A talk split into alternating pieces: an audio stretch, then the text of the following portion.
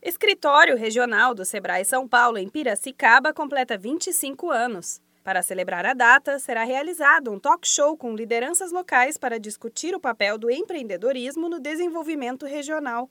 O Sebrae Negócios e Inovação já está com as inscrições encerradas e lotação máxima. No ano passado, foi registrado um total de cerca de 34 mil pessoas físicas e jurídicas atendidas pelo Escritório Regional do Sebrae.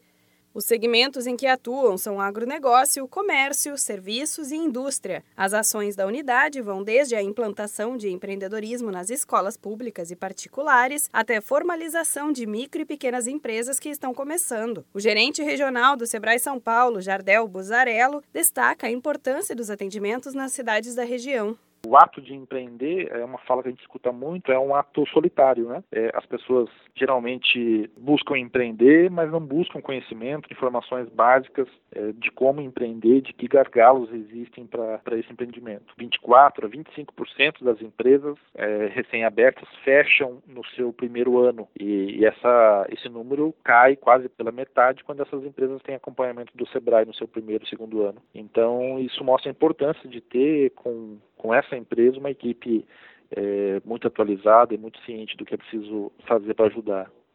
Desde que surgiu na região, o escritório regional do Sebrae passou por várias fases. O crescimento do número de empresas é uma das principais consequências, o que ajuda na economia local e promete um crescimento ainda maior para os próximos anos. De acordo com o gerente regional do Sebrae São Paulo, Jardel Buzarello, a expectativa daqui para frente é investir também no digital.